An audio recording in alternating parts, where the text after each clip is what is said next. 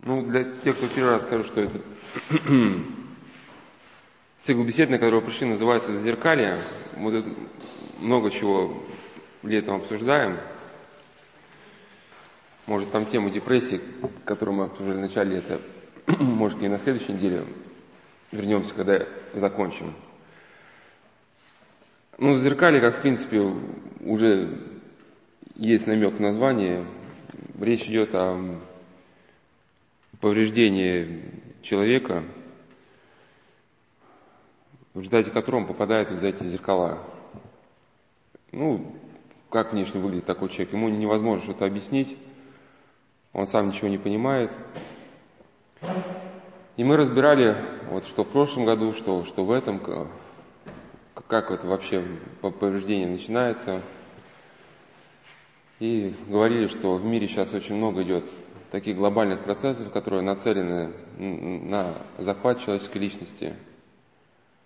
Говорили, что еще в брежневские времена еще можно было человеку как-то отсидеться там, да, на какой-нибудь даче. Религию особо не пускали в государство, но и сект особо не пускали. На прошлых беседах я говорил четыре пункта, сейчас, наверное, простите меня, пожалуйста, просто сложно все, у нас беседы растянутые, и сложно все повторять. Я просто упоминал четыре обстоятельства, четыре процесса, в результате которого происходит захват человека, а любые э, моменты употребления наркотиков, алкоголя, эзотерические практики – ну или просто деградация человека, они, они вписываются в какие-то из четыре, четырех моментов, которые я упомянул на прошлой. Ну, если сейчас вкратце сказать, не расшифровывать. Торможение коры головного мозга, когда затормаживается то сознание, с помощью которого человек вообще защищается манипуляцией. Ну, это алкоголь, психотехники.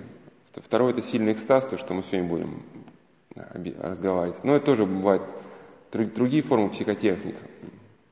Там, там футбольные фанаты, всякие мистерии – сильные переживания. Третий процесс – это то, что сейчас а, глобально идет, это процесс обнуления, разрушения образования, семьи, отрыв детей от родителей. Ну и четвертое – это когда человек переступает через свою совесть, через вот некие вот эти невидимые законы, на основании которых существует мироздание. Человек, который переступает через самого себя, он становится полностью уязвим для воздействия извне. Вот, и мы много чего обсуждали, Э, и наркотики, и восточно ориентированные вот эти боевые системы, эзотерику, и йогу. Вот на прошлой, прошлой встрече мы все-таки искали какие-то основания, чтобы понять все-таки, чем опасна йога. Ну и я думаю, эти основания были найдены. Но если кого-то этот момент именно сейчас интересует, вкратце, я вкратце повторю, если про, про йогу сейчас вот никого не интересует, я тогда просто... А? Ну, если совсем вкратце, да, совсем вкратце, значит, а, глубокая ошибка ну, ну, считать, что догматика ничего, никакой роли не играет. Э, любая, ну, аскетическая практика, да, и, или психотехника, она является, ну, некой служанкой догматики, что ли, да, то есть вот догматика устанавливает какие-то цели, да, э, обрисовывает человеку мировоззрение. Чтобы достичь какой-то цели, человеку нужен ну, конкретный метод. То есть, грубо говоря, да, у вас есть догматика, вам нужно за месяц сделать 50 табуреток, чтобы вам было хорошо в этом. Чтобы вы, работая так, через два года купили себе дачу. Ну, это некий такой умозрительная концепция, да, как, как э, во вторую очередь появляется уже, уже, уже, уже как бы, грубо говоря, ну, психотехника. Значит, вы оттачиваете движение, каким образом вы будете таблетки будете делать, по какой технологии. Да, вот, в принципе, есть цель, да, есть конкретные методы достижения. Это психотехника. А, никакой христианской, мы просто на прошлом видео говорили, что разговоры о христианской йоге, о неком синтетическом знании, они по, по большей части они носят такой либо дилетантский характер – ну, либо, либо, то есть связано либо, когда человек вообще ну, в тему не погружен, либо он погружается в нее поверхностно вот, через знакомление со статьями по интернету. Ну, грубо говоря, когда он просто гуглит там, да, вот. Ему надо знать, что такое нирвана. Он берет и гуглит. Вместо того, что... Ну, и понятно, что никакого такого вдумчивого погружения в предмет его быть не может, потому что система вам будет подсовывать то, что ей нужно. Что хочет, да. Значит, вот, вот если, если совсем вкратце, вот сейчас не останавливаюсь, я, я просто, кто был на прошлой беседе, простите меня. Значит, ну просто нужно внятно людям внятно понимать, почему эзотерики, э, почему эзотерические психопрактики это опасно. Значит, почему я сказал догматики? Э, э, мировоззрение Индии, откуда вышли системы, и наше мировоззрение глубоко различное. Э, с точки зрения православия, жизнь человека, то есть сотворение мира имеет смысл. Да? Бог творит мир по любви, чтобы и создавая человека, Он хочет, Он создает существо, которое могло бы могло бы насладиться вот этой полнотой божественных даров, ну, если так всем грубо говоря, да?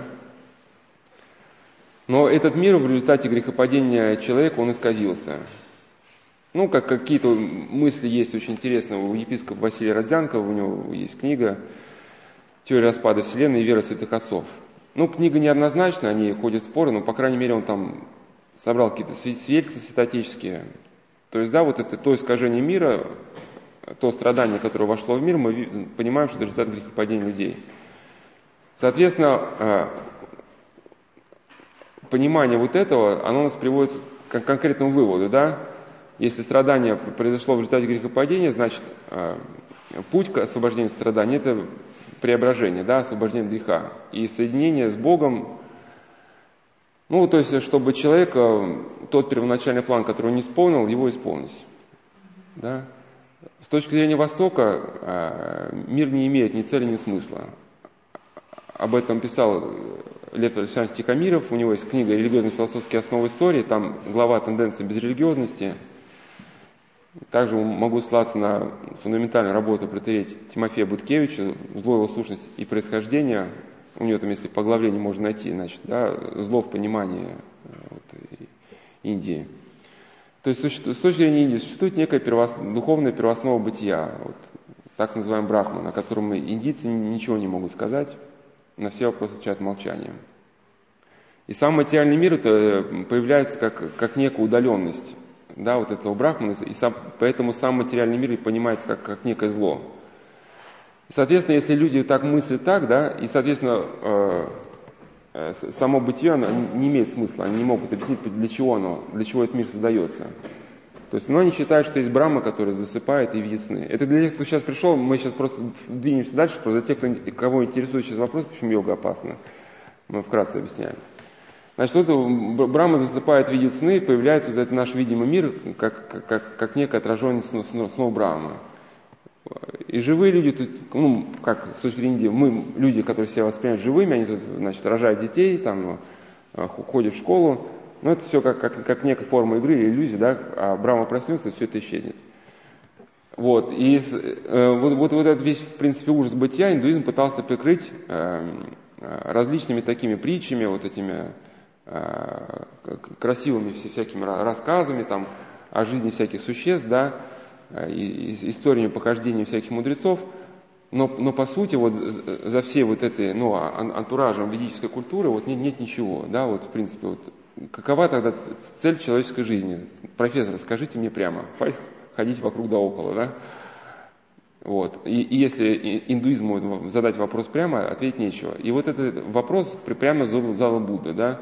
Значит, если вопроса, ответа на вопрос нет, Будда придумывает, э, как ему кажется, то, что позволило бы ему выпасть из этого э, ну, абсурда. Потому что человек, он даже из этого абсурда выпасть не может, потому что даже если он умирает, он все равно туда забраться, ну, с точки зрения Индии. Мы реинкарнацию не признаем. И психотехника Будды, Будда создает свою психотехнику.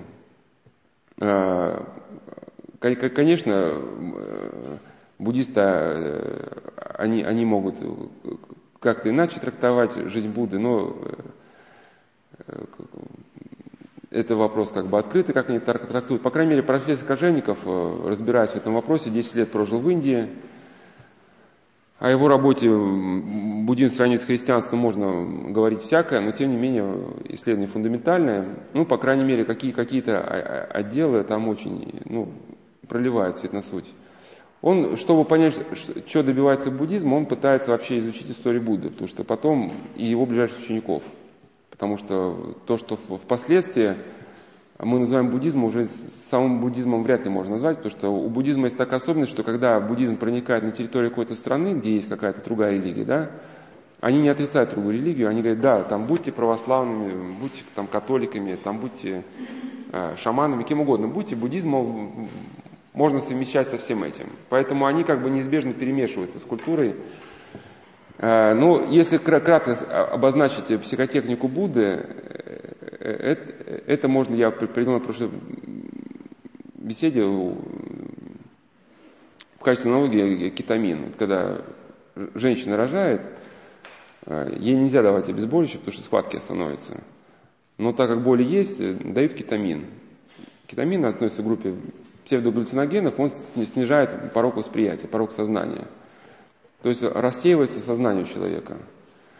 Э, ну, грубо говоря, э, для буддиста не интересует, есть ли этот тигр в живой природе или нет. Главное, что вот есть образ тигра, который человека может пугать. Да? И с помощью психотехники эта, эта картинка в сознании разлагается. Вот. И главное, если постулат Будды, это да, освобождение страданий, есть страдания, есть путь избавления страданий. Вот. С помощью психотехники происходит оглушение сознания.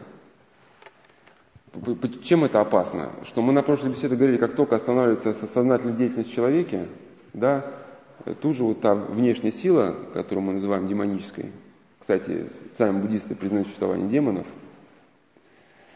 она, она тут, же, э, тут, тут же входит человека, вот, ну, как вода, да, вот если какой-то батискаф на, на дне моря лежит, вот стоит только появиться трещине, вода не будет спрашивать, там, можно я войду? Она просто врывается, ломает все. Вот все психотехники, которые связаны с торможением коры головного мозга, с усыплением сознания, они все крайне опасны. А,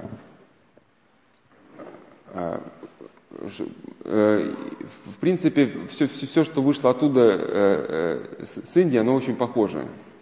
Хотя, хотя йога, в принципе, можно кто-то сказать, что она не похожа на буддизм, но в принципе очень похожа. А, все методы, они одинаковые, просто, ну, почти одинаковые. Ну, просто разными, как, как бы несколько видоизменяются доктрины. А, то есть главный корень, то, что мы запомним, буддизм тяготеет к этому разбиванию сознания. Да? Или привел такой пример, что когда человек хотят взять в плен пятеро маджахедов, к нему бегут, он берет двух гранат чеку срывает и говорит, ну вы бегите, мне-то какое дело, да, и взрывается, совершает самоподрыв. Ну, конечно, у него другие проблемы с переходом в вечную жизнь возникают уже. Но смысл в том, что вот, э, буддист пытается освободиться от страданий путем, ну, ну ладно, долгий разговор сейчас, что именно говорит буддизм, ну, хотя бы так примерно.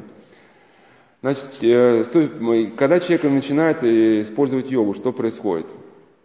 Ну, как мы говорили, да, с точки зрения Востока, само, сама материя зло, и с точки зрения уже других школ, вот, э, один исследователь говорил, что э, различные школы философских систем в Индии отличаются даже сильнее, чем отличаются э, православие от ислама. Вот. То, то есть там разброс э, колоссальный. Но мысль такая, что в человеке есть вот некий атман, который, который некое средоточие человека, да, мистический его центр – который, по мнению одних, является частью брахмана, по мнению других, является самим брахманом. Ну, то есть человеку нужно вот неким образом, отбросив вот это свое материальное тело, материальную оболочку, соединиться с этой своей духовной первоосновой. Ну и тогда для него наступает освобождение. Вот, и поэтому э, с точки зрения даже самой йоги, если так чисто взять, вот, э, крайне нелепо смотрятся все эти красования, где там они вывешивают ну, на своих страничках, там фотографии, где они э, ноги задирают, потому что показывая свою фотографию, показывая достижения, человек себя уже подчиняет как бы, с точки зрения йогина материальному.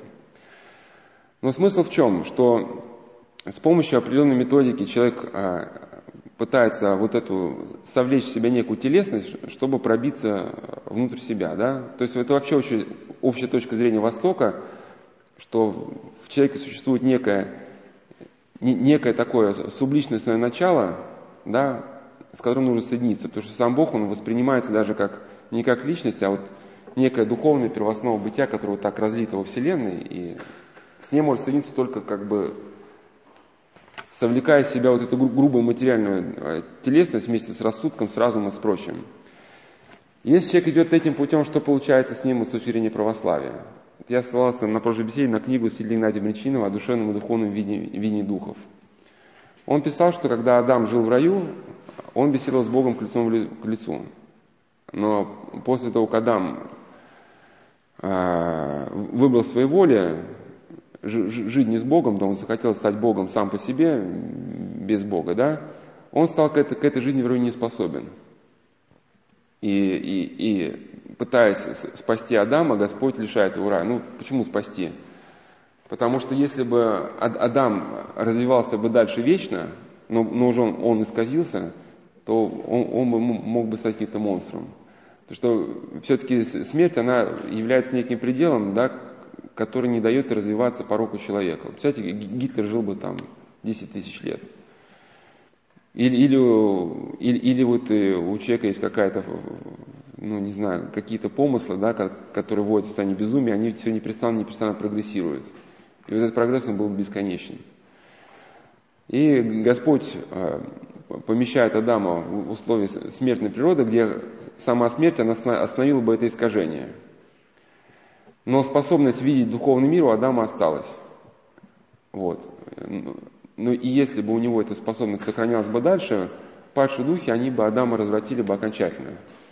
Ну это можно легко понять, когда мы даже читаем историю вот этих спайсовых наркоманов, которые, которые во время, допустим, употребления спайсов, они открыты для воздействия падших духов, они испытывают дикий ужас, от которого пытаются скрыться в самоубийство. Ну, это некое такое рациональное состояние, которое нам с вами не понять. Вот это нечеловеческий ужас. Но я к чему, что вот, э, вот это, если бы Адам был постоянно окружен галлюцинациями, либо устрашающими, либо которые призывают на грех, ну или вот эти демоны, они постоянно, представляете, что такое видеть, видеть демонов лицом к лицу? Вот все на Афонских видел лицом к лицу. Они наполняли его келью, это, как бы он писал, что стоял как на дне ада. Чтобы защитить э, Адама от мира падших духов, Господь оборачивает его вот этой телесностью. По мнению святых отцов, вот кожаная риза – это вот та телесность, которая есть у нас с вами. Ну, для какой причины? Чтобы до поры до времени Адам мог сформироваться как личность, ну, исполняя какой-то закон Божий, а, сформироваться как, как личность, а после своей смерти уже законно войти в этот духовный мир. Но это равносильно мы же не упускаем человека там, в каком-то мегаполисе, после его рождения в трехмесячном возрасте сразу на улицу. Ну, понятно, если рассчитать теорию вероятности, можно там с какой долей вероятности сказать, что там какая-то там вероятность могла быть, что этот человек станет в результате академиком или президентом какой-нибудь могущественной страны, да, и, и все у него будет хорошо. Но больше шансов, наверное, будет на то, что его кто-нибудь украдет, разберет на органы, или, или он сгинет где-нибудь от голода, да, или, или где-нибудь банально замерзнет в первую же ночь. Вот так же произошло бы и с Адамом. И, соответственно, да, что происходит? Есть, есть некие духовные законы мира, которые они есть, потому что они есть. Вот как закон тяготения.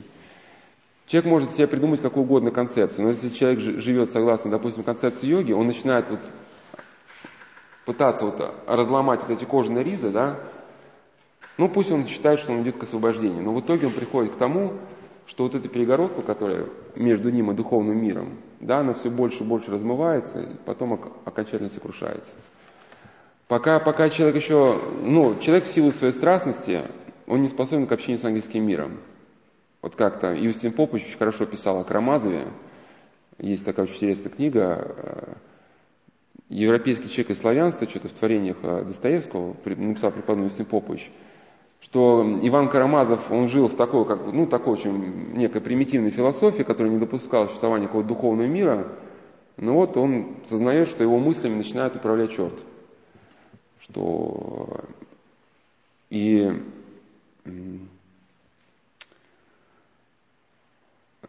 ну вот именно, да, вот это вхождение, вхождение духовной сущности в, в, в, в разум человека –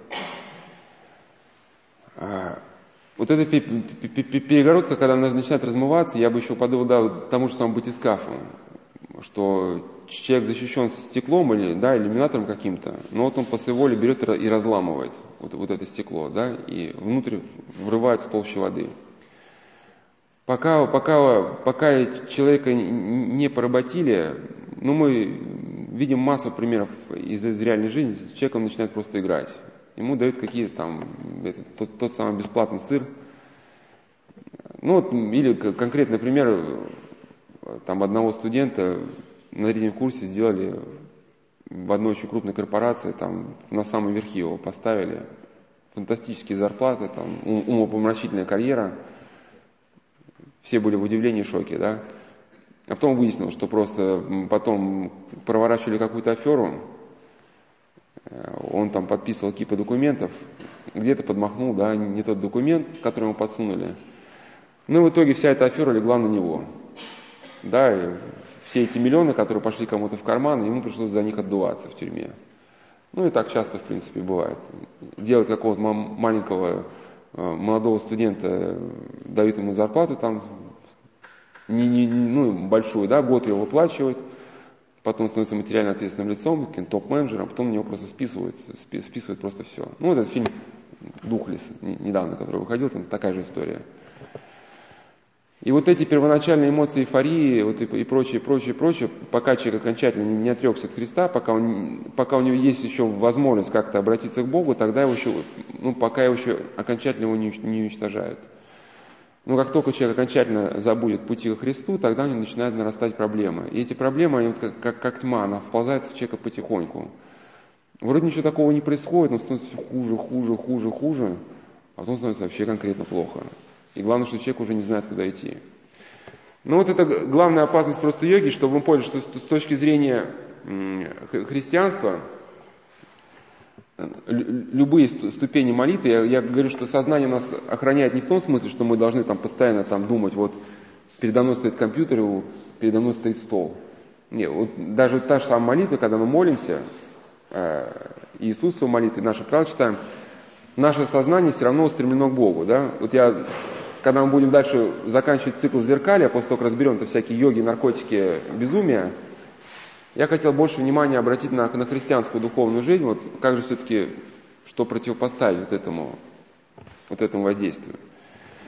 Но христианская духовная жизнь, она осмысленна. Так как все-таки Бог воспринимается нами как личность, да, то в своей жизни Господь стремится к сознательному соединению с Богом, да, вот. И, а на Востоке, если Бог воспринимается как некая вот эта такая эссенция, которая да, присутствует в мире, как, как некая первооснова, а само материя зло, то, то человек стремится вот, ну, неким образом притушив, притормозив свое сознание, да, раствориться в этой первооснове. То есть с точки зрения православия человек просто открывает себя для воздействия вот этого инфернального мира. Что потом, в принципе, происходит? Те люди, особенно вот это сейчас интеллигенция, ну, ну, интеллигенция до революции, в принципе, к этим вещам всегда была близко. Вот Трубецкой писал, у него статья есть «Мировоззрение, религиозное, кажется, религиозное мировоззрение Индии», что наша интеллигенция, она прямиком в Индию. То есть, а как, как-то вот, когда у человека начинается духовный поиск, почему-то это, это, это модно, об этом фильме снимается. Но вторым этапом, особенно сейчас в математике много, да, вторым этапом у человека начинаются вот, через какой-то период голоса, э, навязчивые такие суицидальные мысли – и все это потихоньку начинает нарастать, нарастать, нарастать. Ну, понятно, с такими проблемами, если человек ну, придет в следующую клинику, ну, ему там назначат азолептин, еще что-нибудь, галоперидол, ну, поставить диагноз шизофрения, вот, вот эта трансляция образов. Но а проблема это так не уйдет, вот у самих оккультистов есть термин хобот, что на определенном этапе человек чувствует, что что-то к нему присасывается, его начинают, ну, буквально из него выкачивать силы. И человек э, спит, ест, но силы все тают и тают и тают, а обратно по этому каналу в него закачивают вот какие-то крайне болезненные для него идеи. Ну, на прошлых беседах мы не только это говорили, там все остальное, что, конечно, сейчас повторять, да, это могу только сослаться на, на если кто-то захочет, послушает. Э, на, на прошлой беседе я рассказал про монаха, там, про одного, который до того, как стать христианином, он общался с эзотериками. Вот очень важная вещь просто про него не сказал. Вот, ну, с его точки зрения, когда он общался с кришнаитами, с буддистами, потом все сравнил с православием, стал православным монахом. На прошлой беседе я сказал, что вот его точку зрения, что жизнь в Индии на самом деле очень тяжела. Это такая бедность, можно сказать, нищета. Ну, как с его точки зрения, он как человек имеет право на точку зрения. Да, вот э, различные психотехники, это была некая форма э, вот эту ударную волну страданий, ее облегчить. Да, потому что вот нищета, болезни, страдания, вот на человека идет эта ударная волна. Да, что человеку делать? Ну или представьте, вот вы не, знаете, не знаете экзамен, вам говорят, что вот вы завтра сдаете экзамен, и если вы типа его не сдаете, то все. Там, там, ну это как э, родители начинают пугать детей, что вот не сдашь экзамен, там будешь там работать где-нибудь там на улице, а? Да, ну у, у человека стресс, да, и вдруг, представьте, при, приходит дядя и говорит, ну ничего не бойся, у тебя еще впереди тысячи попыток сдать экзамен. Что делать человек? Говорит, ой, да елки-палки там, да, там, тогда что-нибудь полистаю, посмотрю журнальчик какой-нибудь и ложится спать спокойно. Ну что мне еще впереди тысячи попыток, да.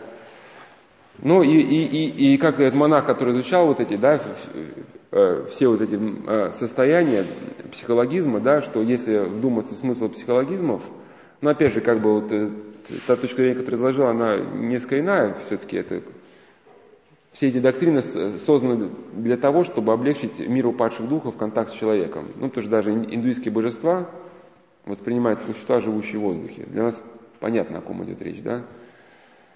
Апостол Павел говорит, что наша брань не против плоти и крови, а против миродержителей тьмы века, всего против духов злого поднебесной. Но, но и этот момент, мне кажется, тоже э, тоже как бы э, достоин внимания. Но опять же, идет волна страданий.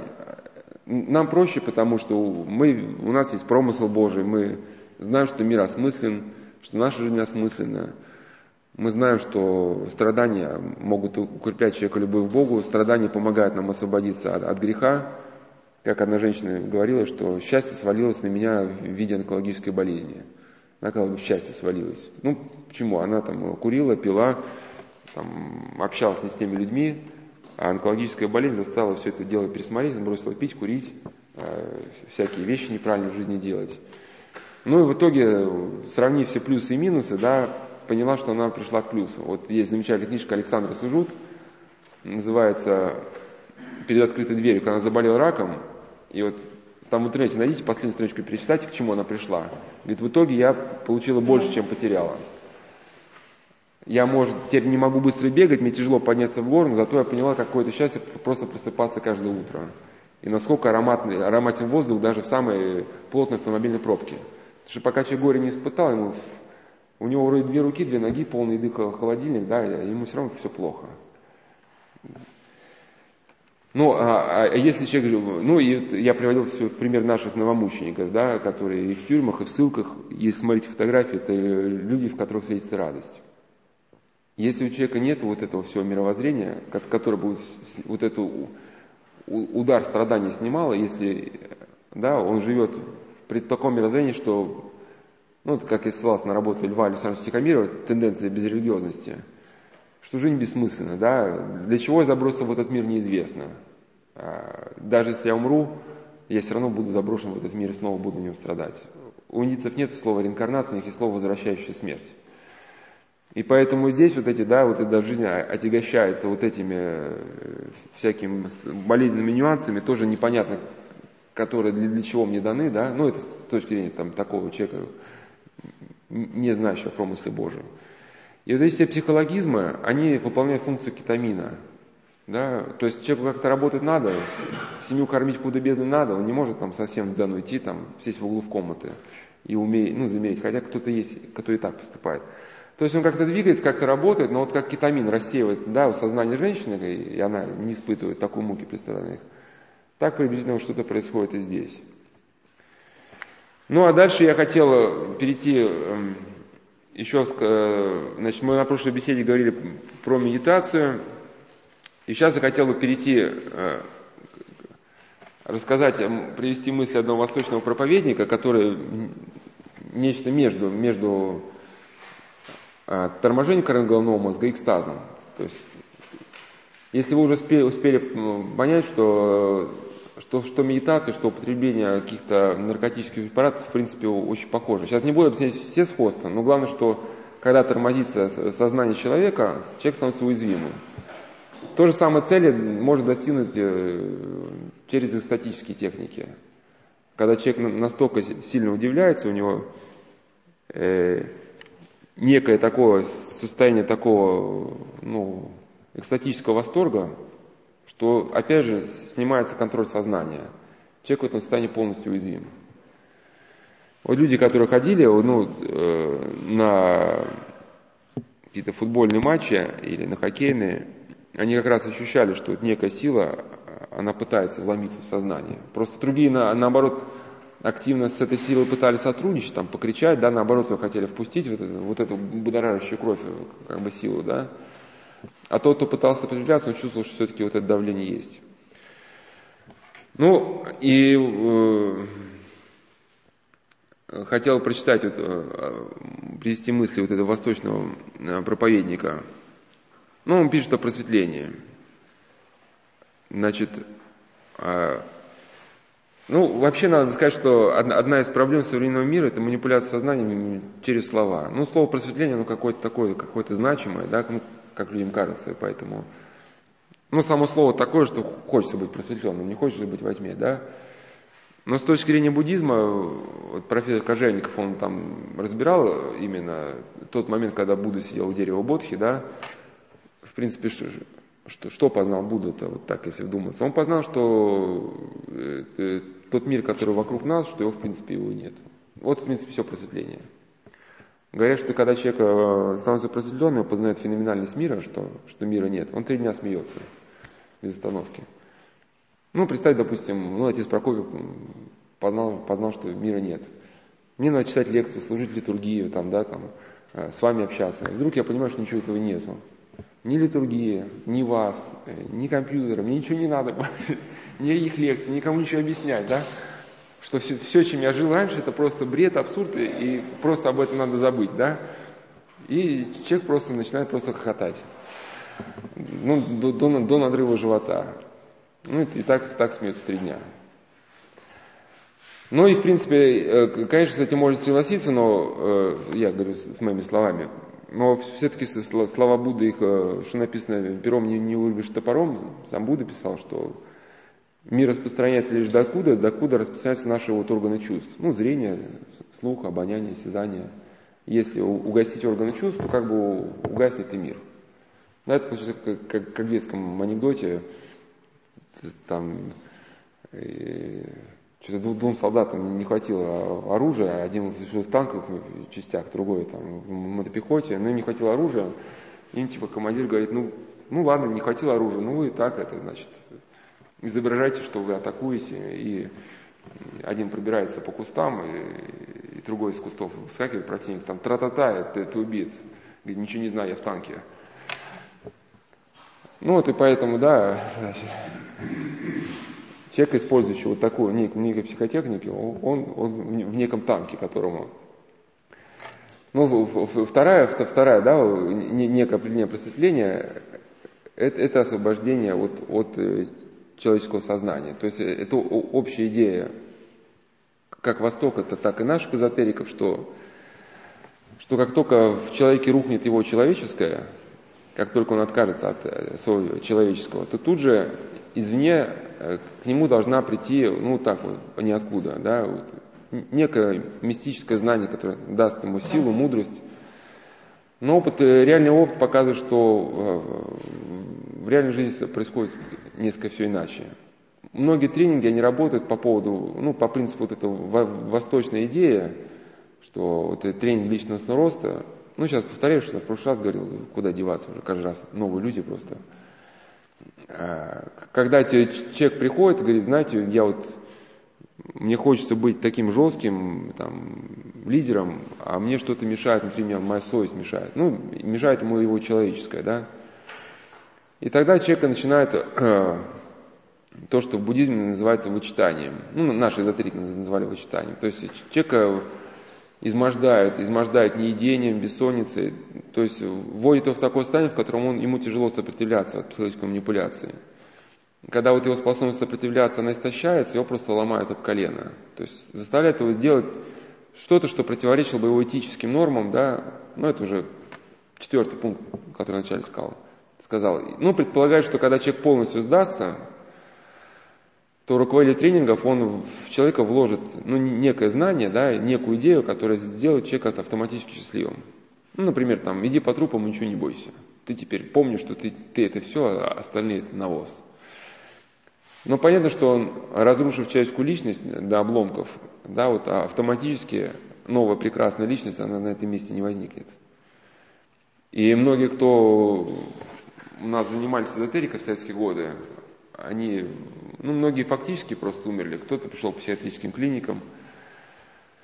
Ну главное, сами учителя, как описал один психиатр, они реально понимали, что людей вести некуда.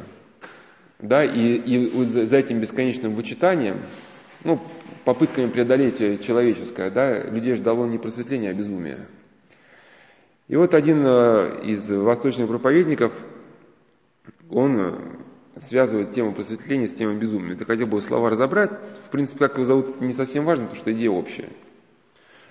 Он писал, что иногда на Востоке сумасшедшего принимают за просветленного. Ну, это действительно так, об этом еще писал Лев Александрович Тихомиров в той же книге, которую я упоминал, там есть глава «Мистика», что он писал, что это свойственно языческому сознанию, которое воспринимает вот саму природу как, как некое божество, да, и, и если человек вот воспринимает окружающий мир как, как продолжение божества, то человек по некому, вследствие некой роковой ошибки начинает воспринимать и некие процессы внутри себя, ну, как проявление божественного начала. Да, вот все, что ко мне придет в голову, например, это там, человек думает, «Э, э, это мол, мол, мол, от Бога. Или там, как э, именно ну, в, связи с, в связи с таким подходом на, на Востоке и раньше, и сейчас безумие воспринималось как одержание неким, неким божественным духом. Но, как этот проповедник пишет, что суфи называют э, сумасшедшего опьяненным. И сумасшедшие и просветленные должны пройти через определенное состояние, а именно потерять рассудок, выйти из ума. Ну, как я просто подытоживаю, что вот потерять рассудок, э, два пути, ну, то есть не, не два пути, в принципе, четыре пути, как я сказал, да, торможение коры головного мозга, экстаз, обнуление и вот э, жизнь вопреки совести. Но э, наши эзотерики пользуются либо торможением часто, хотя всеми четырьмя пользовались, но вот э, либо торможение коры головного мозга, либо сильным удивлением, там употребляли какие-нибудь там галлюциногены, э, либо какие-то эстатические техники, вот хоровое пение, то есть в момент сильного экстаза человек себя не контролирует. Вы все это прекрасно знаете, когда вот на себя в зеркало посмотрите, как вы по телефону говорите, если уже там разговор минут за 20 перешагнул, вы чем-то увлекаетесь, люди начинают ходить по комнате, махать руками, э, грызть авторучки, рисовать на обоях. Ну, ну то есть я, я к чему, что, что, что наше тело, мы, мы бы такие действия никогда бы в, ну, в спокойном состоянии мы, мы не делали. То есть наше тело становится какой-то марионеткой, непонятно в чьих руках, да, то есть любая идея, которая нам придет в голову, мы уже не способны ее отклонить, потому что наше сознание в данный момент сильно увлечено разговором, да, и все внутренние процессы, они тут же ну, воплощаются. Значит, э, э, люди с точки зрения вот этого проповедника должны пересечь э, грань, э, и во время пересечения он становится опьяненным. Но просветленный человек вскоре восстанавливает равновесие, потому что сделал усилие, чтобы выйти из ума. Он готов к тому, чтобы выйти из ума. Сумасшедший человек всегда счастлив. Просто поймите суть. Но это не мои слова, это проповедника, да, значит. Просто поймите суть. Даже если вы выпадаете из ума, вы счастливы. Именно ум причиняет вам всякого рода несчастье, страдания, ревность, ненависть, гнев, насилие, алчность, и все они продолжают делать из вас большую обузу для самого себя. Вот, кстати, вот здесь разница между восточным пониманием и православным. На Востоке нет понятия грех, есть некое несовершенство.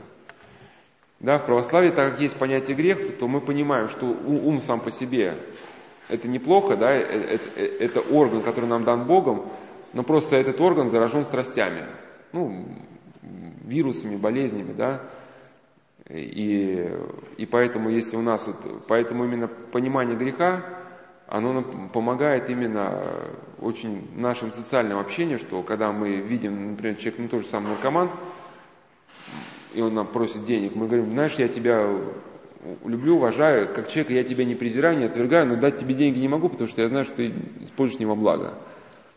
А он вам говорит, нет, ты мне не даешь денег, потому что меня ненавидишь. Нет, я тебя очень люблю, но просто тебе это не на пользу. Потому что если человек не знает о том, что существует грех, то он совершает одну из двух ошибок.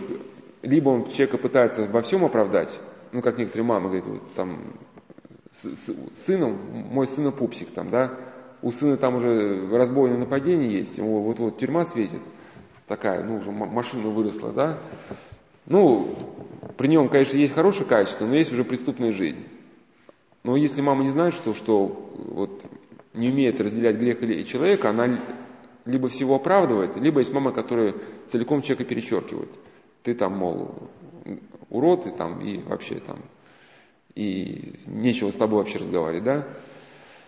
Вот. Ну и как вот это, значит, да, вот проповедник говорит, что ум наш причиняет страдания. Не, у, не сам ум, а те страсти, которые есть, которые вошли в человека. Ну и в чем заключается его как бы, система? Когда человек падает из человеческого уровня на ниже человеческого, он становится счастливым. Он счастливое животное. Сумасшедший человек просто счастлив без всяких оснований. Если вы можете выйти из ума, вы будете в блаженстве. А человек не в своем уме, но его ум полностью под его контролем. А, ну, сейчас я дочитаю до конца и потом разберу. А, с помощью наблюдения вещи испаряются. Если вы концентрируетесь э, на каких-то своих уродствах, от которых вам хотелось бы избавиться, то они просто испаряются. Просветленному человеку ничего не нужно отбрасывать и ничего не нужно тренировать. Сошедший с ума человек, придя в сумасшедший дом, выйдет просветленным. Поэтому для меня, говорит проповедник, безумие имеет огромное значение. Оно может стать дорогой к просветлению. То есть вы чувствуете, да, к чему все клонится. Ну, во-первых, в чем разница между православием? В православии у святых отцов есть тоже понятие божественное опьянение. Ну, а в основном о нем пишут греческие отцы. Там у них такая вот, э, ну, вообще многие, кто на Афоне, у них вот эта идея, идея божественной любви в частности, Порфириков, Соколевита. Чем он отличается здесь? Да?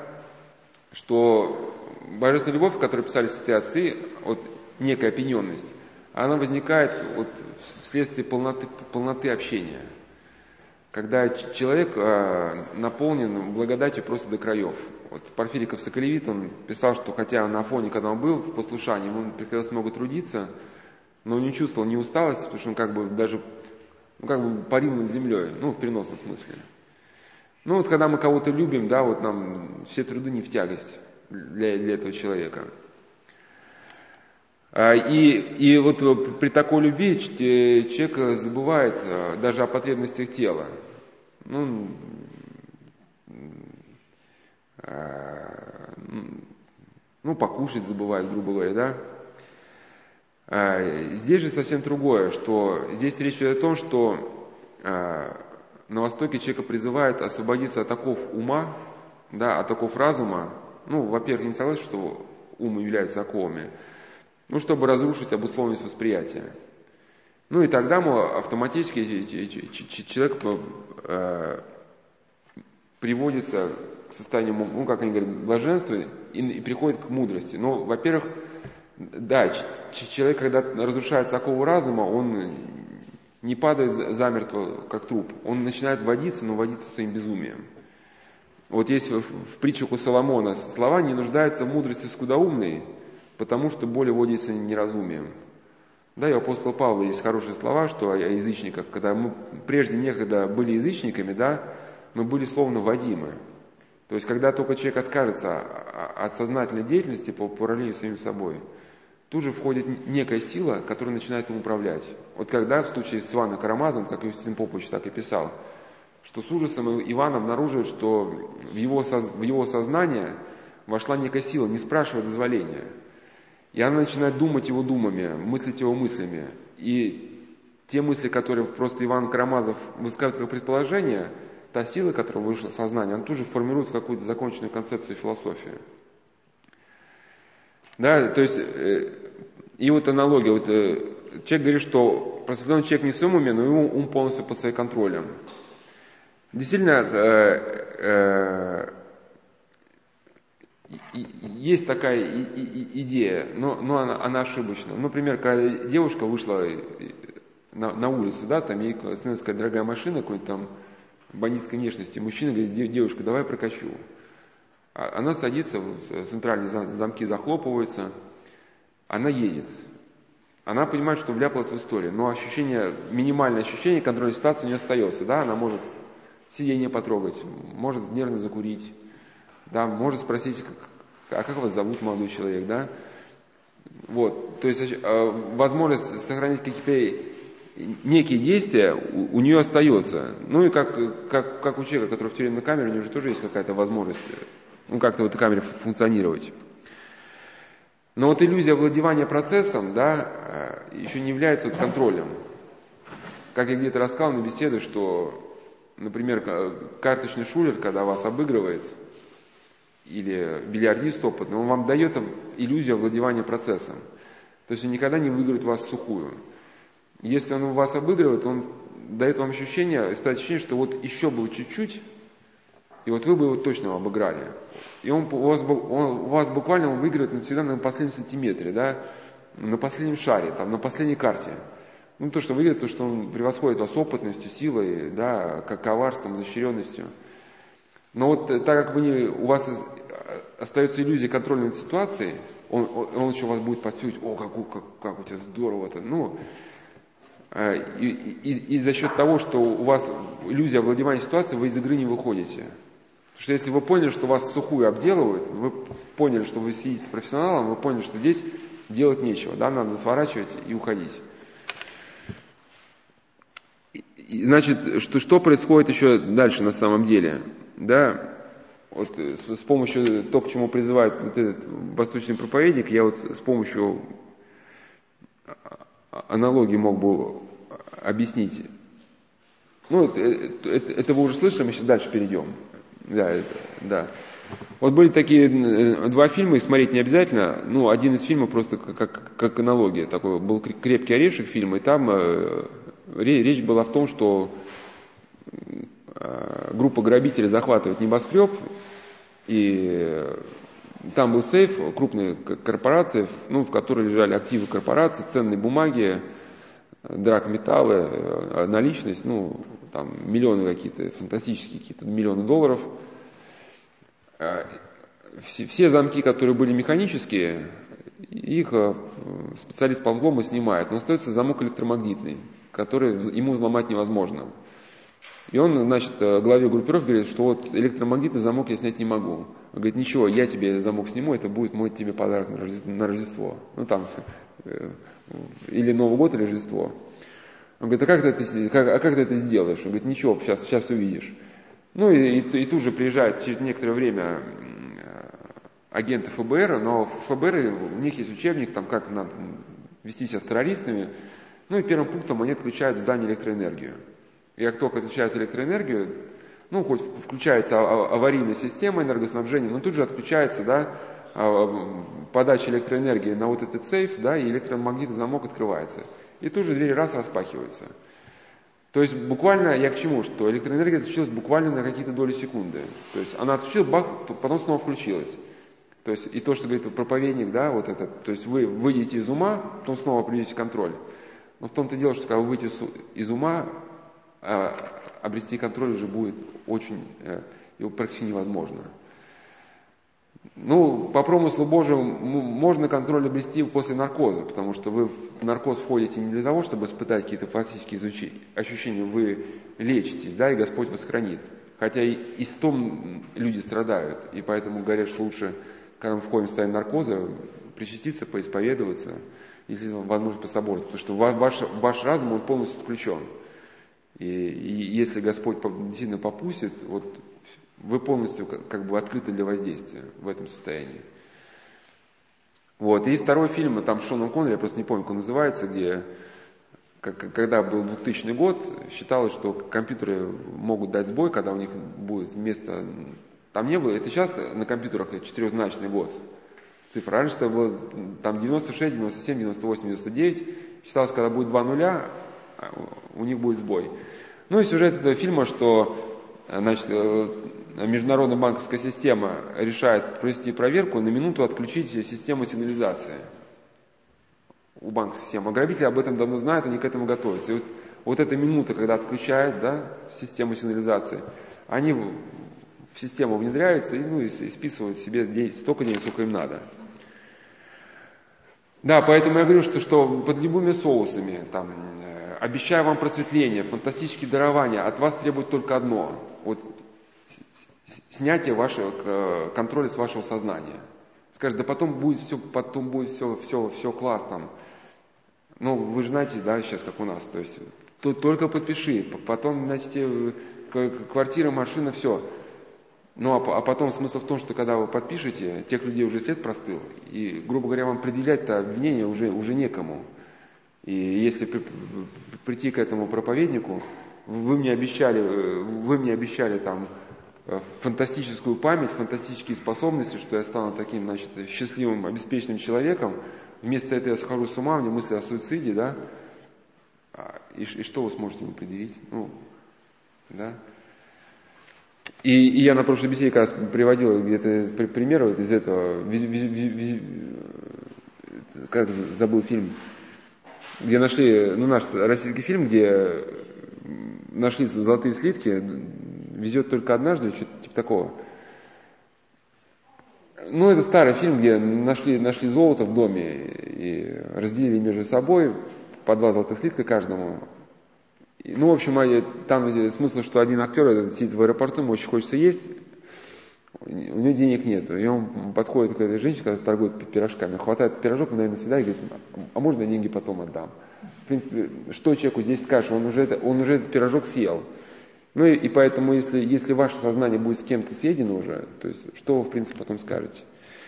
Ну, я просто не знаю, насколько вот моя мысль была понятна. Самое главное понять, что вот эта иллюзия овладевания контроль, э, процессом, когда у вас, в вас входит некая чуждая сила, она же, если в человека будет входить, она будет входить так, чтобы человека не напугать. Ну, вначале. Потому что если человек напугается, он, если он еще не совсем разорвал связи со Христом, если он помнит, что когда был христианином, и вдруг, да, он увидит, что его сознание заполняет вот, вот эта демоническая сила, он начнет там молиться как-то, в храм побежит исповедоваться, да, поэтому она входит вот, вот такой тих, тихой сапой. И у человека возникает ощущение, что вот, что он сейчас все сделает. А с, с, да, ну это если вы сейчас над этим задумаетесь, вы всегда, если будете думать, вы всегда сейчас подберете массу примеров, когда, когда идет обман, идет манипуляция, Э, человека стараются лишний раз не дергать, чтобы он не соскочил с крючка. Или вот я э, такую аналогию давал, что если какой-то там команде БИС поручили кого-то взорвать, вот та трасса, по которой джип едет, да, они там заложили взрывчатку или там яму выкопали, и так вдоль дороги сидят снайперы. Вот если машина четко едет э, к этой яме, они стрелять не будут. Зачем себя лишний раз обнаруживать? А если, конечно, человек заподозрит что-то неладное, вызовет из машины, побежит в лес, они, конечно, тогда начнут шмалить там по полной программе. Да, вот также человеку дают некую вот эту способность, как бы, как ему кажется, контролировать. Ну, как один человек писал, что ты сидишь на драконе, и тебе кажется, что ты на нем едешь, но не успеешь оглянуться, как ты уже у него в когтях. Ну и, и, дальше, и дальше, переходя к, к следующей теме, вот, да, Э, к теме экстаза. То есть вот эти мысли проповедника, они тут были двойственные. Одна, э, что что-то относилось э, к торможению коры головного мозга, что-то относилось к теме экстаза. Ну вот я на прошлой беседе приводил слова одного нашего эзотерика российского, не буду называть его фамилию, но вот он говорит, чтобы вошла передача, это вот некое вот это мистическое знание, ну, который приходит из нет. Ну, для нас это знание очевидного происхождения, да, вот это, демон входит в человека и дает ему некую информацию. Ну, демон каждому человеку пытается, ну, как бы делать вид, что дает каждому человеку, что ему нужно. Ну, чтобы, когда человек прогонит, потом его уничтожить. Но вот как эзотерик писал, что чтобы вошла передача, нужно либо, либо э, тупить, либо шарашить. Ну, тупить и шарашить, это, в принципе, на своем языке значит, те два процесса, которые мы сейчас разбираем. Торможение коронного мозга и экстаз. Ну, ты, говорит, тупить лучше всего водкой. Когда ты, ты напился, другой художник писал эзотерик, когда ты, значит, пьян как свинья, ты уничтожился, тебя как будто бы нету. Да? Ну, то есть сознание полностью заторможено. Чуждая сила начинает управлять вашим сознанием. Он писал, а шарашить лучше всего грибами, потому что когда да, человек упирает психоделики, он настолько удивляется тем галлюцинациям, которые видит, что его сознание как бы выходит, говорит он, как бы выходит погулять. И в этот момент человек открыт для воздействия. И вот если мы вдумаемся, а, многие, многие вот эти а, психотехники и то, что мы видим в других религиях, оно вписывается, да, хотя вот эти слова как бы не очень приятны для слуха, тупить и шарашить, да, но в принципе вот эти два процесса, они прослеживаются. Ну, как, как, как некоторые считают люди, которые занимались, э, ну, изучали идею гипноза, вот, а, вот эти два процесса, они присутствуют ну, в каком-то виде, вот, да, у, у, у цыган, что э, они, они одевают цветные платки, ну, у них там есть разные приемы, но, допустим, когда выбирают какую-то жертву, значит, начинают ходить в цветных платках, э, кружиться, да, и вот это начинается с трех сторон вот это вот, э, тараторить. Ну, что-то, что-то не связано, что-то непонятное, и все три начинают говорить разное, например. И что происходит? Э, человек пытается напряженно слушаться, что же ему говорят, да? Он пытается вот это, вот эта быстрая речь, может быть даже абсурдная, и на определенном этапе у него просто отключается, да, вот, вот эта способность восприятия. Плюс эти цветные платки. Вокруг него ходят в цветных платках, вот у него мелькание цветных пятен, да, и вот это происходит перегруз сознания, оно просто бах и отключается. И в этот момент в него влагают программу. Это, это ну, там, неси деньги. И, и, и главное, что человек эту мысль воспринимает как собственную. Ну, типа как по телефону, да? Мы говорим, что любая ваша мысль, которая приходит к вам в ум, вы тут же начинаете реализовывать.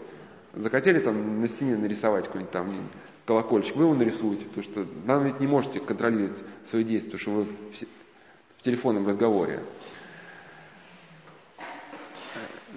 И, и вот если вдуматься, вот то же самое, например, да, происходит вот, вот этот э, суфизм, ну, мистицизм в исламе.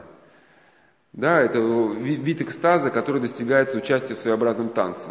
То есть э, люди вращаются, ну, вращаются, причем они одеваются в, ну, в таких халаты, да, пятнистые. И а, они входили в некое состояние, которое воспринимали как соединение с Богом. Ну в чем, в чем, в чем речь? Вот человек вращается, у него начинает кружиться голова. Э, рядом люди, которые, они тоже вращаются, они в цветных халатах. Представляете, вот вы сами кружитесь, у вас начинается мелькание цветовых пятен кругом. И, и в этом окружении вы перестаете уже владеть э, своим сознанием. Да? На определенном этапе, опять же, происходит отключение сознания происходит захват личности. Ну, конечно, на первых этапах, как я говорил, что э, человеку даются не, не, некие такие эйфорические ощущения, состояния, чтобы он от э, этой связи не испугался, чтобы он ее, в нее углубился. Потом, когда он уже будет не способен сорваться с крючка, ну, в принципе, всегда можно сорваться как-то с Божьей помощью, но потом эйфорические состояния заканчиваются. То есть вы, вы э, поняли, да, идею? И на прошлом я говорил, что в принципе просмотр, бесконечный просмотр телевидения, это, это та, та же самая, получается, это та же самая практика. Вот это поток цветовых пятен, в который вы полностью погружаетесь, и ваше сознание, оно просто как бы уходит за этим потоком, вы себе уже не принадлежите. И у вас можно втюхивать все, что угодно уже. Точно такие же техники, в принципе, как, как, как у суфиев, они у наших, ну, нечто похожее, они, они у наших раскольников. А, и если, значит, э, ну и не только раскольников, и, и у сектантов, я просто, главная, идея бесед, что я просто хотел что сказать, что существует масса разных процессов, которые разные только ну, при, при первом ознакомлении. По сути, все они ведут к одному, к захвату человеческого сознания.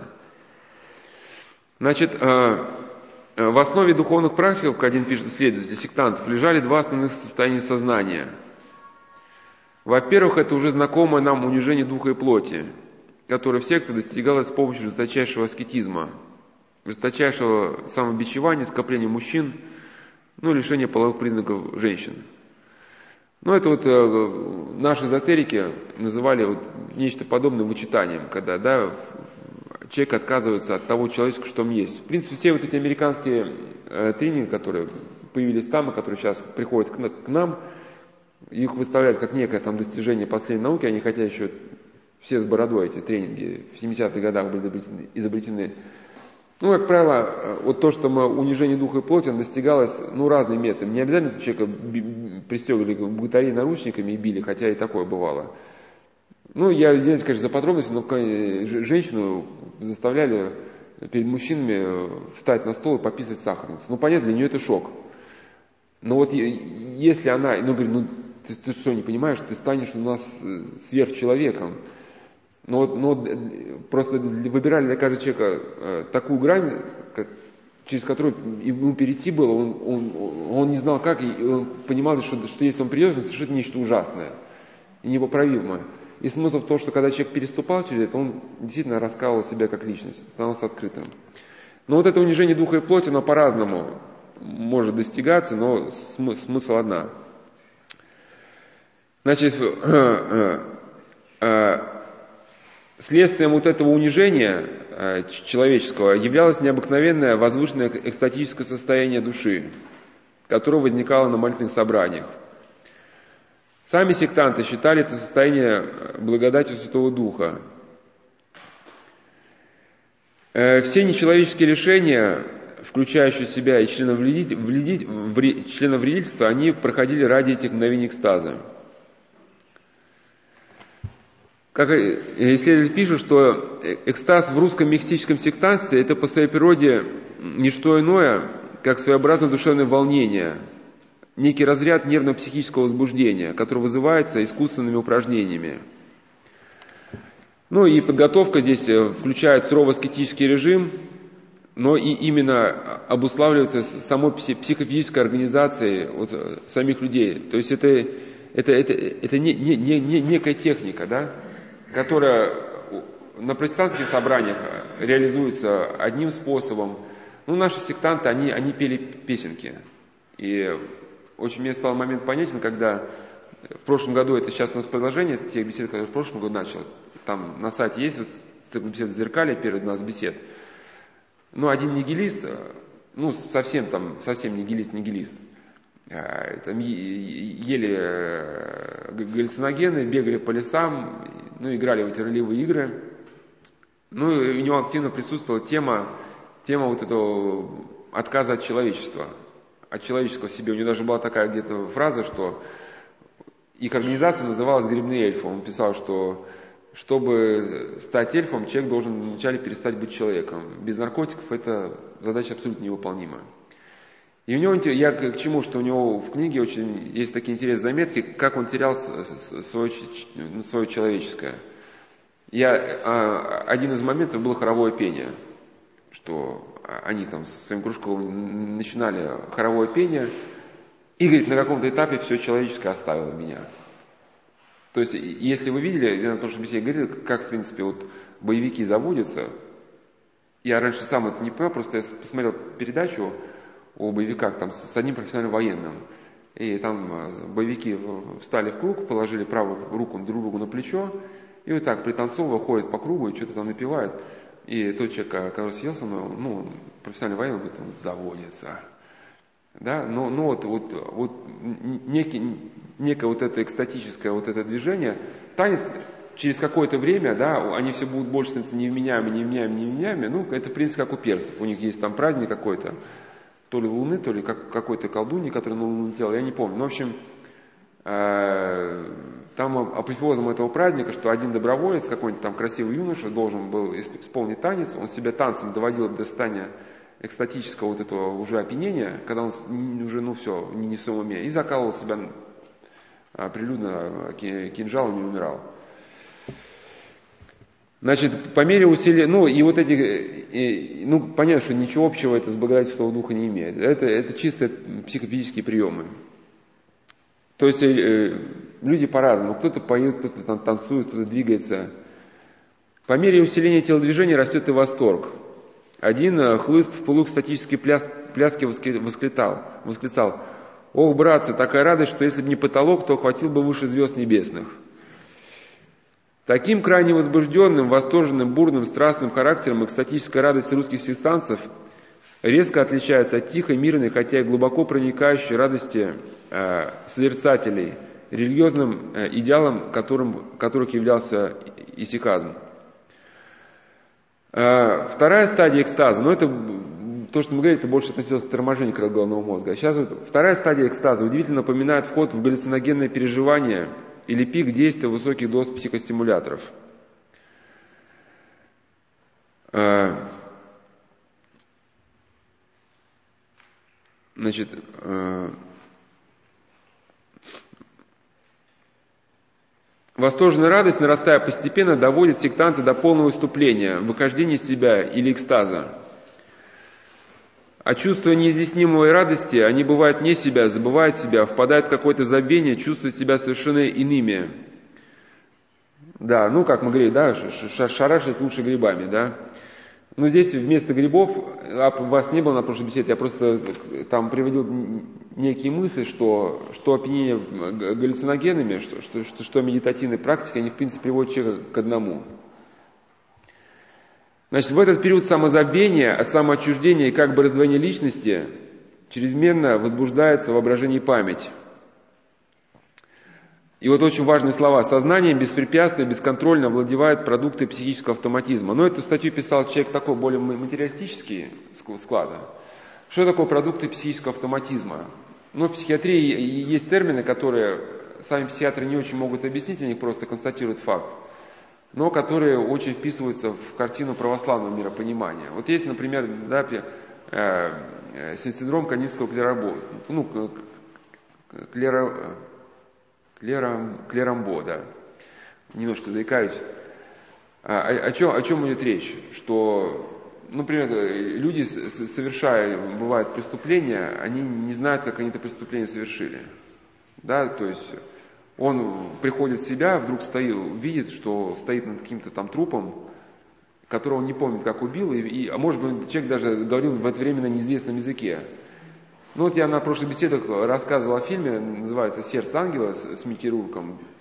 Ну там, э, конечно, в, в, в этом э, фильме что-то есть такое, что, что мы отбрасываем, но если на фильм посмотреть глазами православного миропонимания, да, то можно сказать, если вот так сказать, что там просто в Микки Рурка вошел демон, э, да, ну там как бы по фильму, что в него колдун вошел, чтобы спрятаться от станы, но мы это отбрасываем историю. Ну, допустим, Микки Рук за свои грехи лишился благодати, и в него вошел демон. И там в чем смысл? Что он расследует какие-то убийства, а потом в конце выясняет, что эти, этих людей убил он сам. Просто в момент, в момент, когда он совершал убийство, у него наступала амнезия, ну, психиатрия свидетельствует, да, что эти, часто э, вот этот автоматизм, когда человеком действует неизвестно что, он потом не помнит, что он в этот момент совершал.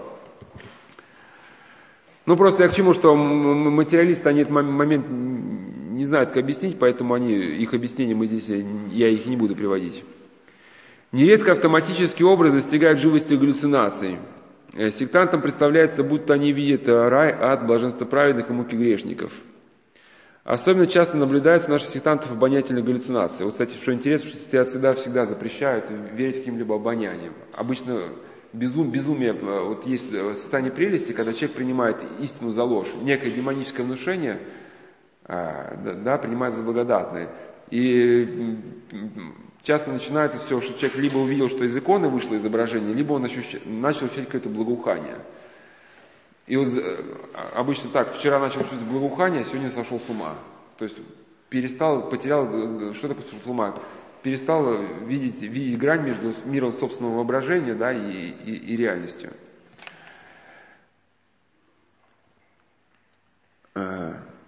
И что, что интересно, да, что в принципе вот эти, как я говорил, ну, про Сирию, что как, как людей бывает вербуют, да, в это общество ассасинов, э, тайных убийц, там же тоже очень было распространено вот эта тема гипноза.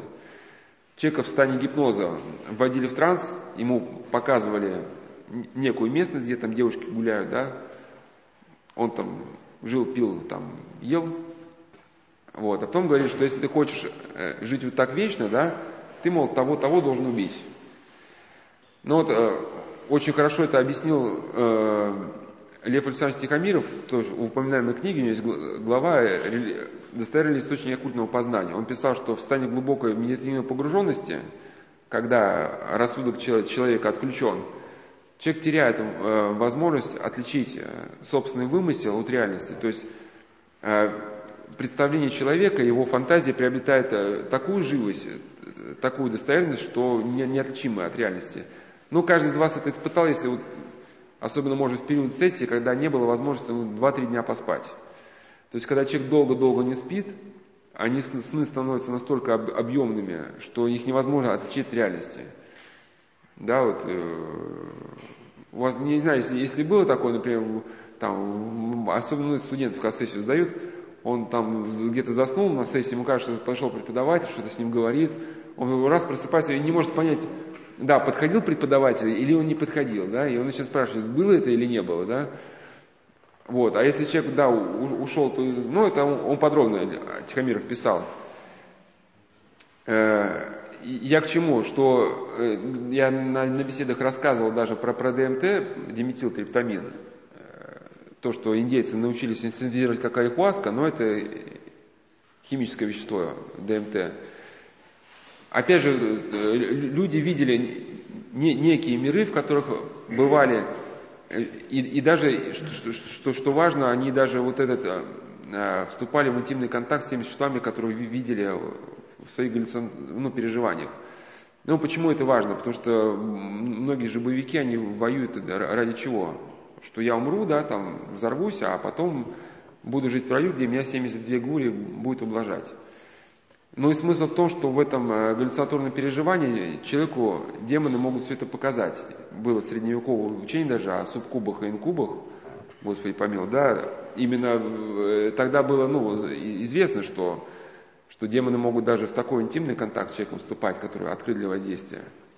Ну, в психиатрии называется э, синостопатия даже, когда человек реально все это ощущает – ну, я к чему, что, что, что, что ДМТ, что наши сектанты, да, что вот эти боевики, они, в принципе, испытывают одинаковое ощущение. Да, вот, вот экстатический восторг, который перекрывает голову, они, отрезая голову, есть людей там голову снимая, снимая с них кожу, при этом испытывают какое-то дикое наслаждение и считая при этом, что совершают некое правое дело. Да, значит, а, и люди в своем экстатическом припадке этот припадок бывает объясняет сошествием Святого Духа. Э, собственный экстаз оказывается до, до неотличимости схожим с галлюцинаторной фазой действия наркотиков. Ну и то, что наши сектанты писали наши раскольники о вдыхании вот этого Святого Духа, да, в принципе, они говорили приблизительно о том же, что в индуизме называется дыханием праны. Да, и на прошлой беседе я говорил о холотропном дыхании, которое было не изобретено Станислав Грофом в 20 веке, а взято из хатха-йоги, и в принципе оно очень напоминает те техники, которые ну, есть, есть сектанцы. Да? Наши сектанты вдыхают, э, как им кажется, Святого Духа, и индуисты вдыхают прану, а холотропное дыхание там в чем суть? Человек часто глубоко дышит, я на прошлой беседе объяснял, и при такой форме дыхания организм активно расходует кислород. Когда расходуется активный кислород, мозг начинает голодать, возникает гипоксия коры головного мозга, возникает торможение коры головного мозга. И человек становится открытым для ну, воздействия на него мира падших духов. Они начинают ему влагать уже любые образы. Ну и техника холотропного дыхания, она тоже в хатха-йоге, она была как неким инструментом для связи с миром падших духов. И э, что важно, что придя в себя после пережитого эмоционального урагана, э, сектанты э, говорили о ощущении стомы, разбитости, а иногда и полного изнеможения, и, и говорили о временном параличе. Ну, подобным образом в древнем мире, да, люди с, с, э, вот эти аргиастические всякие были вот эти мистерии, трагедии. А, после экстатического приступа, как и после приема наркотика, следует длительный период истощенности, астении. Медицинские описания истерии неврастении, значит, э, так, это уже немножко не то. Сейчас, сейчас, буду уже сейчас эту тему заканчивать. А, вот, важные слова, значит. Э, искушение, и, и, и, как экстаз, так и ЛСД, так и другие экстатические воздействия человека совершают э, э, подмену, э, пытаясь прорваться к взаимодействию с тем, что сектанты пытались называть Святым Духом, сектант на самом деле прорывался лишь к общению с самим собой. Да, вот к, к тем силам, которые ворвались в его ум. То есть ему казалось, что он общается с Богом, на самом деле он из черепной коробки так и не вышел. По поводу, значит, вот это, это я приводил от одного автора, я, я что бы хотел допол, дополнить, э, что на самом деле вопрос с сектантами, ой, с раскольниками не, не так-то прост. И все-таки, э, ну вот одна женщина рассказала, которая выросла в семье старообрядцев, жила в Сибири, в скитах, рассказывает, что в среде старообрядцев э, магия ворожба воспринимается как норма. То есть, да, хотя у них была э, семья такая старообрядческая, такая, все казалось бы правильно, но ее, ее бабушка с детства учила ворожбе за городом. Ну, то есть я, я к чему? Что, что, что если, если появляется магия, значит, действительно искажение духовной жизни конкретное.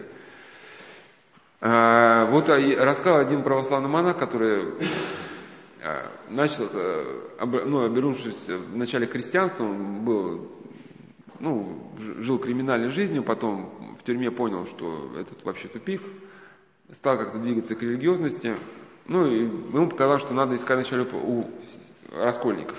Ну, мол, старые книги, поют все по-старому. Ну и что, и что, что он обнаружил? А, его испугало это человеконенавистничество. Что, казалось бы, да, вот эти старинные напевы, книги, но абсолютно невозможность, э, ну не, ну не абсолютная, а как бы большая степень невозможности к социальному взаимодействию друг с другом. То есть э, никому, грубо говоря, никому ничего не можно сказать. Что бы ты ни сказал, человек это отвергает. Говорит, то, что он, к своей точки зрения, он умнее, он грамотнее.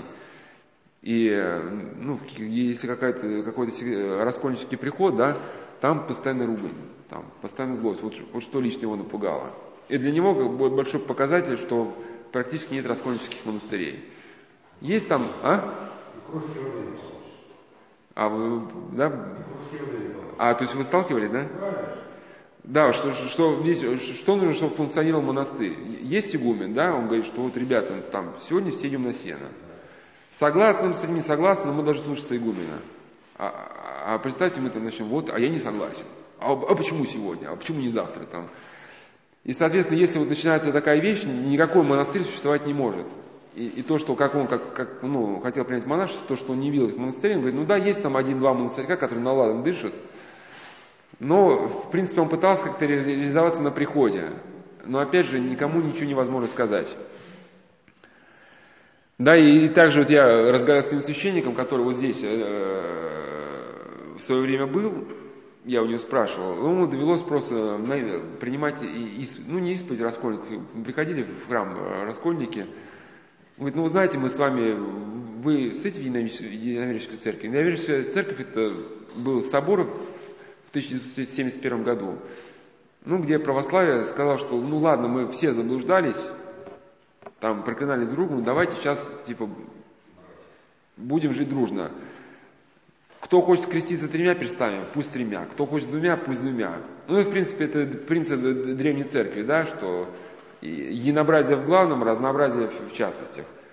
В принципе, мне, кстати, наиболее близка даже позиция Ключевского к раскольник, о раскольников. Самое больше не понравилось. Он говорит, виноваты были все. Он говорит, что справедливо, что с одной стороны нельзя клеймить раскольников, что, мол, они не поняли духа христианства, поняли букву. Он говорит, а с другой стороны, чем занимались пастыри церкви? Раз они за, за 200-300 лет народу так и не объяснили, что такое буква, да, что такое буквальное исполнение христианства, что такое духовное. Виноваты были две стороны.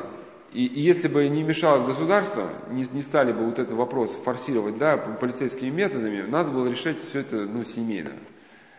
Да, и, и, и просто говорит, что если бы вот, э, когда э, этот, значит, кто там, Авакум, а, Иван Неронов служил Никону, был момент, и Иван Неронов э, как бы Никона спросил, как мне там петь дважды Аллилуйя или трижды? И Никон сказал, да пой как, хоть так, хоть всякое, все хорошо. Он говорит, если бы вот слова Никона стали бы достоянием общественности, ситуацию можно было бы как-то разрешить. Вот уже тогда, да, хотите два раза пойте, пойте, но не столь это, мол, существенно. Я к чему? Что практически никто не перешел. Никто не пошел в Единорическую церковь. То есть Единорическая церковь, она, ее смысл, что э, с сохранением всех вот этих особенностей старообрядчества мы находимся в каноническом единстве. Можем ходить друг к другу в храмы, друг у друга причащаться. Многие просто не согласились. И вот, э, значит, батюшка просто рассказал, что когда приходили на исповедь, он говорит, спрашивал, вы, вы стоите в единоверческой церкви? Говорит, нет, не стою. Он говорит, ну тогда я исповедь принять у вас не могу, мы с вами могу просто побеседовать. Ну, если у вас какие-то вопросы, я отвечу. Но он просто говорит, что моя позиция была ну, целиком доброжелательная какая-то, да, а, а на меня такой как бы прессинг такой, что вот там, хотя у этого батюшки такая позиция, он как бы там, ну, так людям просто спрашивают, когда, когда, когда какой прессинг оказывается, говорит, а, а в связи с чем вот такой прессинг? Да, лично я вас ничем не обидел, мы видимся в первый раз. При нашем знакомстве я стараюсь благожелательно ответить на все ваши вопросы. Ну, почему вы сейчас на меня пытаетесь там, да, там, свалить там, ну, какую-то историю, там еще чего-то. Но вот некая вот эта агрессивность, почему это важно? Потому что Игнатий Бринчинов, ну, как другие отцы, это, в принципе, один из первых сформулировал преподобный Ирине Леонский. Ересь – это не, не заблуждение ума, что человек что-то недопонял, да? Это заблуждение как бы сердца. То есть, в принципе, основание для ереси – это является неправильная духовная жизнь, вот некое искажение духовной жизни, которое потом находит в себе конкретное выражение. То есть это не... А? Ну, приблизительно, да. Да, я, я, я к чему, что, что, что поэтому, ну, например, да, я еще не говорю раскольник, но беру какой-нибудь там, может, просто там мужчину, который вот был христианином, вот, и тут ему захотелось иметь три жены одновременно. Вот, ну, хочется, хочется, и все, там, ну, до смерти, да. Ну, вроде как нельзя. Но так ему хочется, он начинает создавать собственное учение, да. Там подтягивает какие-то ветхозаветные там какие-то прообразования, что вот там ветхозаветных праведников было несколько жен, почему я не могу создает свое новое учение. Ну, то есть, я говорю, в первооснове это всегда заблуждение, некое, некое искажение человеческой духовной жизни. И поэтому здесь очень трудно человеку что-то рационально объяснить. Потому что, да, ему говоришь, что 2 2 не 5, это 4. Бывает, человек, если честно, заблуждается, тут же принимает, согласно 4. Но некоторые люди говорят, я не согласен, что 4. Это у вас 4, у вас 5. Да, да, да, да. Да, да.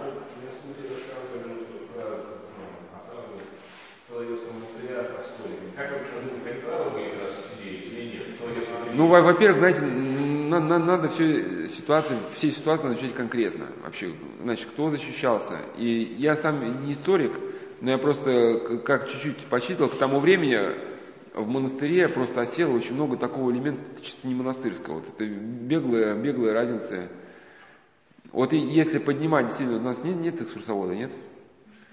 Да, ну просто я считал, что просто в монастыре на тот момент находилось много людей. Э, ну, э, не, не, ну, опять же, важно, кто, кто, кто стал у руля. У, у руля. Но опять же, я говорю, что само время было там непростое, и это сейчас у нас есть интернет, есть возможность все проверить. А тогда, ну, представьте, Соловки здесь, и кто-то пустил слух, да, что там вот книги портят, например. Все хотят там э, все хотят анти, антихристу сбагрить, да? И, и сейчас бы очень просто бы, да, там на месте э, монастыря созвонился бы там с епископом, да, сказал, правда ли там всех хотят сбагрить антихристу? Говорит, да нет, там такого нет у нас, у нас в Москве вот приняли такой-то, такой-то документ, да? Тогда пойди там проверь, месяц там плыть куда-то, да? Вот, ну, сложный это вопрос о том, что было, было раньше. Когда сотни лет уходят вглубь веков, это, это надо именно вдумчиво изучать документы и, и конечный вывод должен всегда родиться у честного историка, как следствие переработки большого количества материала. Но не как поверхностное, да, такое, где-то там что-то прочитал, услышал. Значит, вот э, заканчивая тему экстазу, я хотел бы вот э, еще такие как конкретные примеры, где экстаз употребляю, ну, встречается в жизни. Экстатические техники встречаются на сеансах вот, различных медиумов и так называемых целителей. Ну вот, значит, один э, человек, который был на, сеансе целительницы одной, ну я имен э, не называю, потому что, в принципе, имена это частности, нас, нам важен процесс. Значит, как пишет этот э, свидетель, что чудеса начинаются сперва на сцене, где непонятным, причинам человек 15 вдруг теряет сознание, потом экстаз опускается на зал. Он идет волнами, охватывая много, огромную многотысячную толпу. Ну, увидели вообще выступление Гитлера? Вот это экстаз. Ну, Гитлера. Гитлера, как он заводит, заводит толпу, и толпа начинает просто там... Вот если бы он сказал, идите там, разорвите, вот там стоит 100 человек, разорвите их в клочки. Толпа пошла бы, разорвала. Но она, она в, полном, в полном экстазе, она, она не, люди не управляют собой на данный момент. Э, для состояния экстаза э, о котором сейчас э, речь шла, весьма характерное явление двигательного автоматизма, о котором мы говорили, синдром Канинского клерамбо. По мнению одного духовника, значит, там, где речь заходит о двигательном автоматизме, э, то есть этот двигательный автоматизм является, служит идеальным клиническим симптомом, который свидетельствует о том, что посредством медиума зрители вышли на прямой контакт с существами параллельного мира. Если говорить точнее, через экстрасенса произошла оккультная инициация тех людей, которые были не защищены божественной благодатью. А если еще точнее, в их тела вошла иная сила, демоническая. Китайцы называют ее ци, японцы ки или рейки. И эта сила, воздействуя на соответствующие отделы двигательной коры головного мозга, приводит к тому, что у человека начинают двигаться разные части тела, и он становится своего рода марионеткой.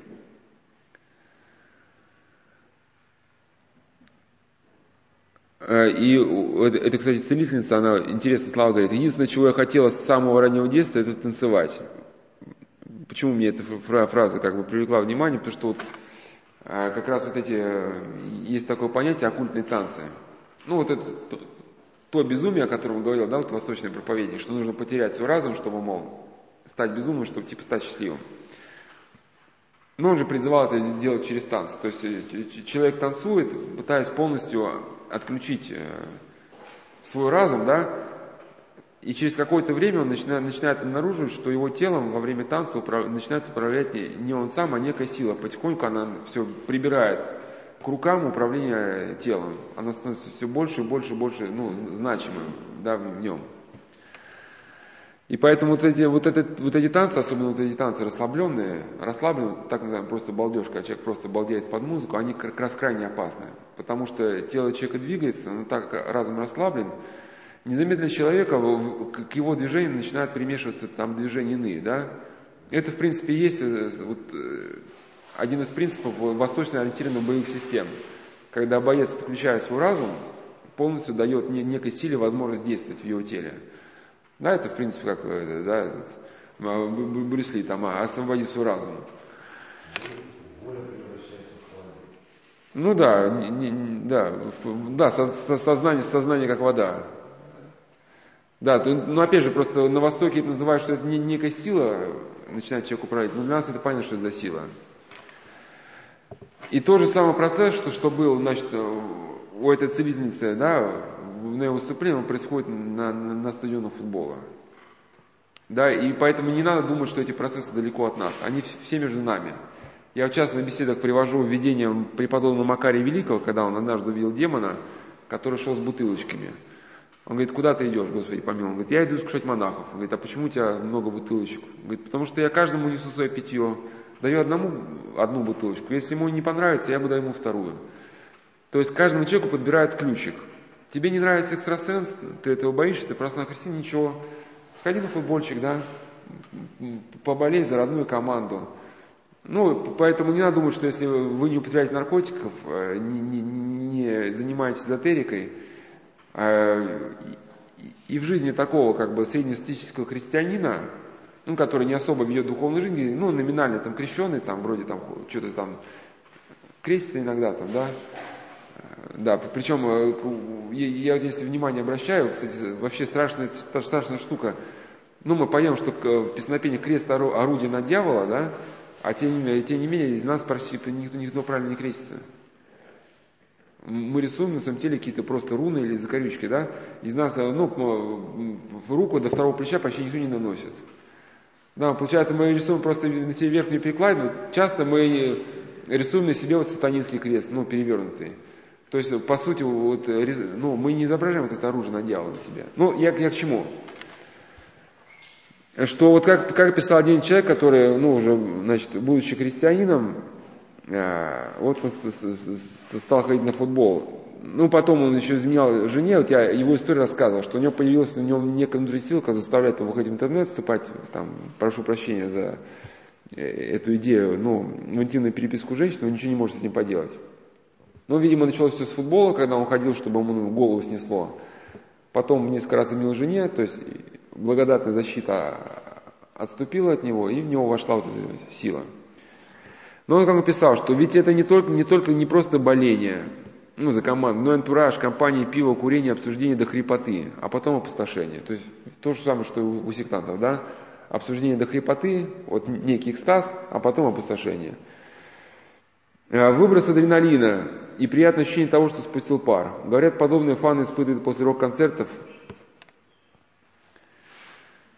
Ну вот одна девушка писала о хоккее. Я где-то уже этот рассказ приводил, но в другом цикле кажется. Но вот сейчас, сейчас еще раз э, приведу. Просто мне очень э, понравилось, понравилось это описание, потому что эта девушка была христианкой, ну, которая старалась жить по-христиански.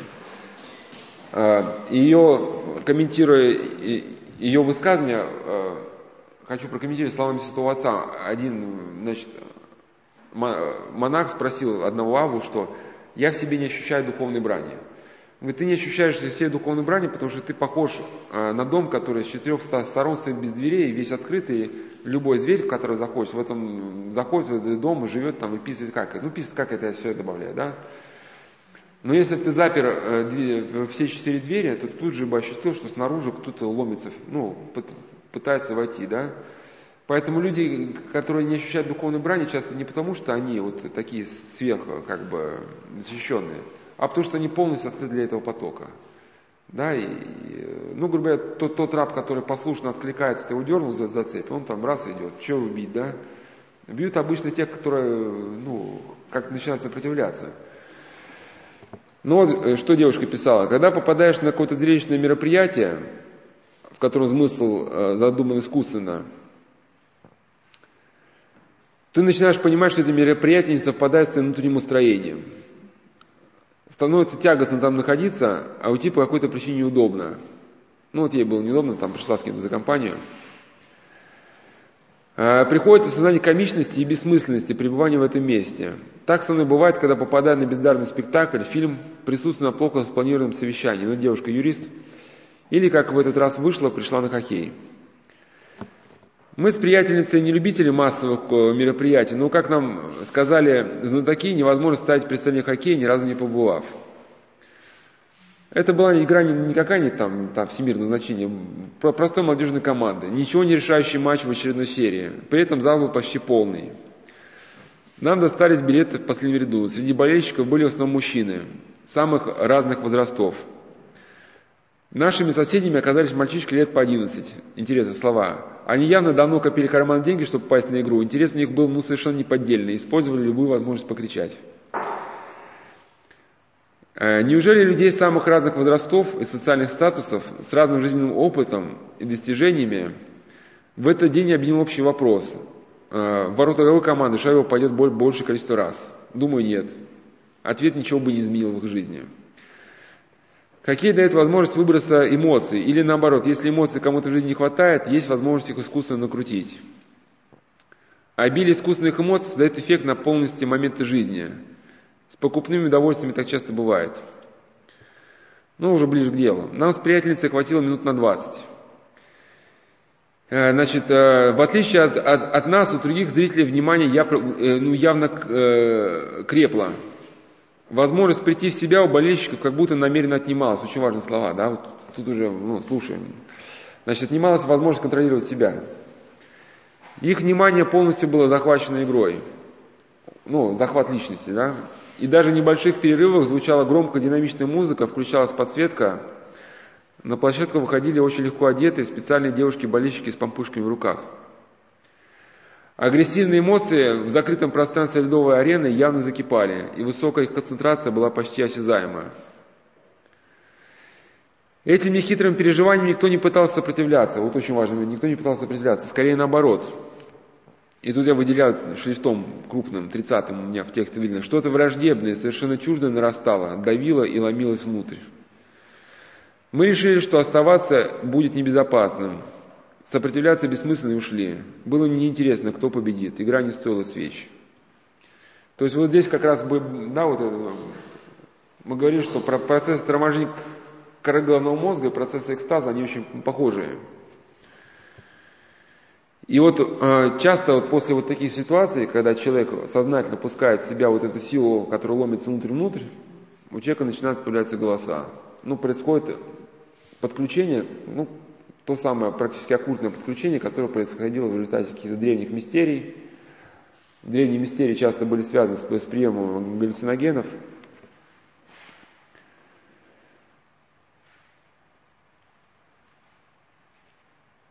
И э, даже был такой еще ролик, э, один, один значит, инструктор по рукопашному бою, который владел э, приемами бесконтактного воздействия на человека, он так называемый бесконтактный бой. Э, значит, э, ну, своих бойцов он значит, показывал это, этот нюанс про экстаз. Ну, это там где-то в интернете можно найти это все. У него там стол, на столе разобрано холодное оружие. Он говорит, выбирай себе что-нибудь что больше нравится. Ну, солдат выбивает, выбирает какой-то там тесак типа мачете, ну, может и мачете, и ложится. И этот инструктор по рукопашному бою начинает вот так аккуратно лезвием, ну, а, вначале ручкой обстукивает все тело. И то возникает приятный эмоция, потому что когда тело обстукивается, ну, кровообращение, ну, начинает, да, все тело краснеет, но это приятно. И потом ему вот так лезвием придавливают, то, то, то вот тоже какие-то приятные ощущения, как-то по-другому кровоток развивается. Говорит, а теперь пошевели ногой или рукой. И тот слушает, обнаружит, что не может пошевелить ни рукой, ни ногой. В чем смысл? Ну, хоть в роликах не объясняется, но там очень важно, что вот этот инструктор он владел вот именно возможностью бесконтактно нести человеку удар. Ну, то есть техника оккультная. Пока, грубо говоря, солдат, извиняюсь за выражение, просто тащился да, от этих эмоций, что ему вот настолько все это приятно, его сознание полностью переключилось на ощущение вот этого, да, как у него кровь там стала ходить. И в этот момент он стал полностью беззащитен. И в этот момент, да, его раз чик, и, и захватили.